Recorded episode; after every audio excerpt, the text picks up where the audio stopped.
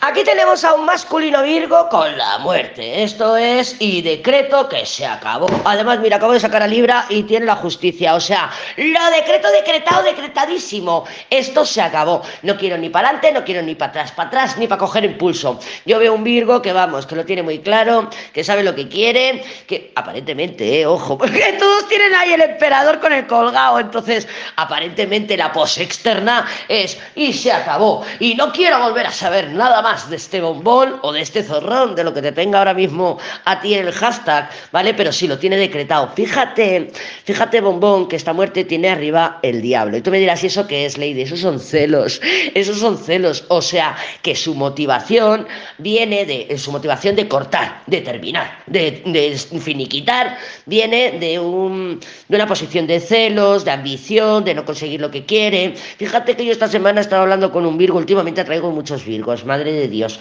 Ah, traigo la hostia de Virgo. Y, estaba hablando con uno y como no tenía argumentos para rebatirme, porque yo a veces hablo muy bien, a veces, menos cuando Mercurio me toca los huevos, los huevarios, los huevarios, eh, pero a veces hablo muy bien y claro, no sabía rebatirme ni debatirme. ¿Qué hace? Pues no respiro, no respiro y me bloquea. Pues es esta combinación, es esta combinación de como no puedo eh, conseguir lo que ambiciono, muerte eh, diablo, pues decreto que se terminó. Es un farol, probablemente, probablemente tendríamos que mirar lo que ha salido por debajo de la muerte para saber si es un farol. Así que no te pierdas los siguientes signos.